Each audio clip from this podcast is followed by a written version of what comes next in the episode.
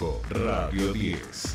Radio 10 Neuquén. Subite al tercer puente con Jordi y Sole.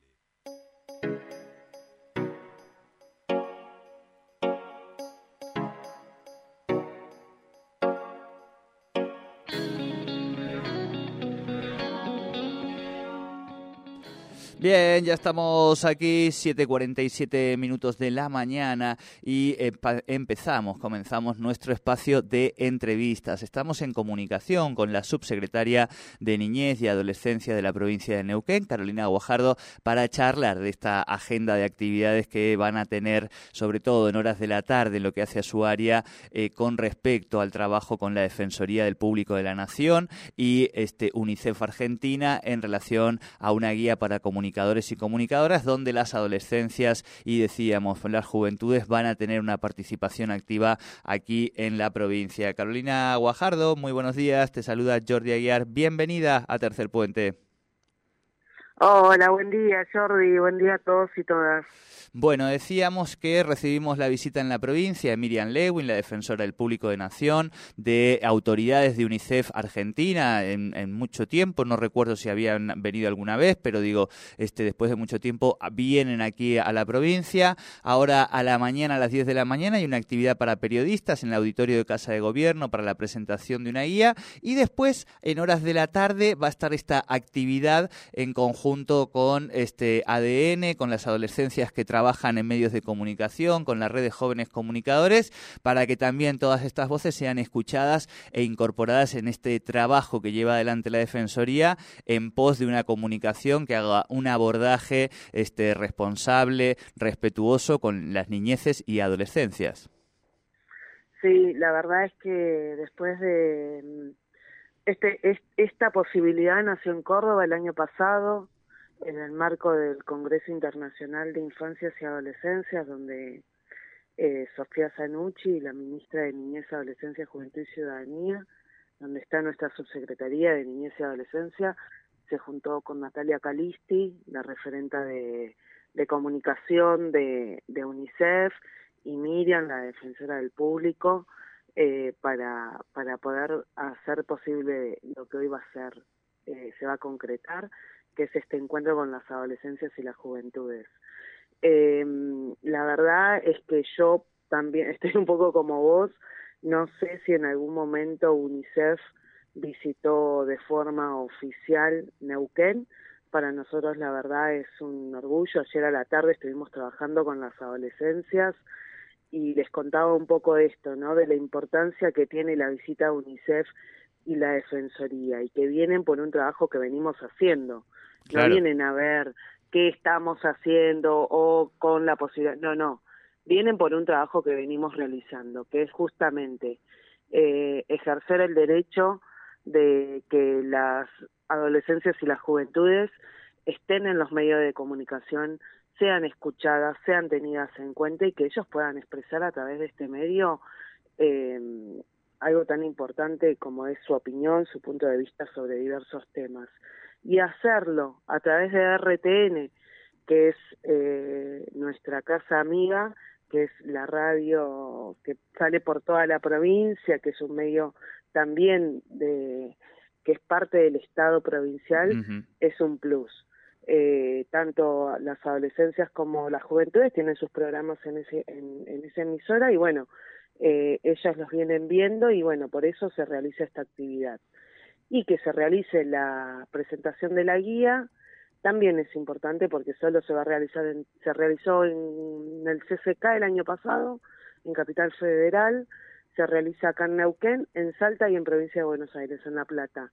Entonces, eh, nos han tenido en cuenta también para esta presentación. Va a estar encabezada por el ministro jefe de gabinete, Sebastián González, la actividad junto a Miriam y Natalia.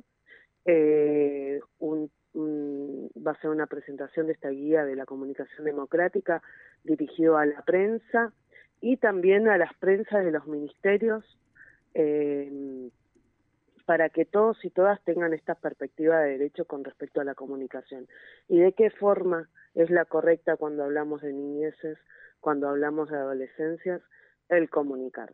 Más allá que sé que los compañeros periodistas están en constante capacitación y mucho de esto tal vez sientan que, que, es, que ya lo, lo han visto, lo han leído, nunca está de más acercarse y ver porque además las adolescencias van a tener una intervención en esta actividad de la mañana, donde también van a hablar un poquito de lo que es ser adolescente estar en los medios y que su voz sea escuchada. Tal cual, tal cual. Muy interesante porque, como vos decías, si bien eh, el periodismo en general va teniendo ¿no? este acceso, después, por supuesto, que también se construye sentido y se ahonda muchas veces en las estigmatizaciones, en, lenguajes que por ahí no son respetuosos o responsables con el abordaje ni más ni menos que de nuestras niñeces e infancias y también esto, y adolescencias, perdón, eh, y esto que vos contabas, claro, que además eh, Neuquén en este caso, ADN es una experiencia que ya lleva un par de años, que fue llevada el año pasado este, a Córdoba, que además ha hecho sinergia con otras experiencias del país que ahora vienen también a, visitar aquí. Es decir, hay un trabajo que se viene realizando en esta materia, tanto con lo que tiene que ver con comunicadores, pero sobre todo con la idea de brindar eh, medios de producción simbólica, dar voz este, a, a justamente estos grupos, estos sectores. Sí, la verdad es que la experiencia de ADN además se ha multiplicado en la provincia. Hoy nos visitan ADN de mm, El Cholar, de Zapala, de Las Coloradas, de Piedra del Águila y de Rincón de los Sauces. Son adolescentes que están llevando adelante estos espacios en los medios todas las semanas, responsablemente, y además nos visitan adolescencias de Córdoba, va, juventudes son en realidad, de Córdoba, que vienen con la Defensoría de Niñez y Adolescencia de, de la ciudad de Córdoba, eh, y que ya están acá y ayer se juntaron a la tarde, estuvieron tomando los mates también. Eh, entonces, es sumamente importante. Y otra cosa es que el trabajo que se va a hacer a la tarde eh, no es cualquier mm, encuentro. Eh, los chicos y las chicas lo que van a hacer es poder desarmar la guía, por decirlo de algún modo, ver qué es lo que a ellas y a ellos les parece que, dónde sienten que están, dónde no, eh, qué aportes hacen a esta guía, de qué forma, o sea, van a meter la cuchara, como quien dice, en este trabajo que ya está realizado, pero que siempre está, está la posibilidad de modificarlo. Entonces, UNICEF y la Defensoría se van a llevar estas, estas miradas de las adolescencias y juventudes para que sean incluidas. Eh, es un compromiso que asumió tanto UNICEF como la DF para poder hacer esta transformación ya con esta mirada adolescente. Y es un trabajo que nunca se hizo. Claro. Es la primera vez que lo van a hacer. Entonces también es de suma importancia porque eh, es esto, o sea, es como dicen algunos nada sin nosotros, ¿no? Eh, es eso, es que de lo que se haga sobre niñez, adolescencia y juventud sea con la mirada de a, quién va destinada esto, en este caso la guía, eh, donde ellas y ellos puedan tener su opinión y puedan decir, che, esto está bueno, esto no es tan así, sabemos esto que vos decías antes, ¿no? La estigmatización, Siempre que hablamos de las adolescencias en los medios, no siempre, perdón, de vez en a veces eh, es porque o se escaparon de un hogar o porque asaltaron o porque estaban con, con drogas, no sé.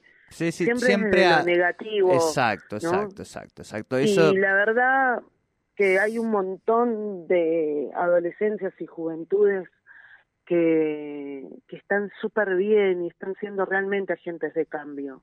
Nosotros, bueno, en el ministerio lo vemos constantemente. Obviamente que la otra adolescencia y la otra juventud también está y tenemos que acompañar y tenemos que saber por qué llegamos ahí. Pero bueno, los espacios de participación, eh, de prevención y de promoción de derechos son sumamente importantes que existan, porque de esa forma también vamos a disminuir en un tiempo la asistencia. Eh, porque primero tenemos que, que esto, que escuchar, que puedan tener la posibilidad de decir lo que piensan, eh, pero no lo que nosotros los eh, queremos escuchar. Claro. ¿no? ¿Quién? No, que los funcionarios queremos escuchar, no.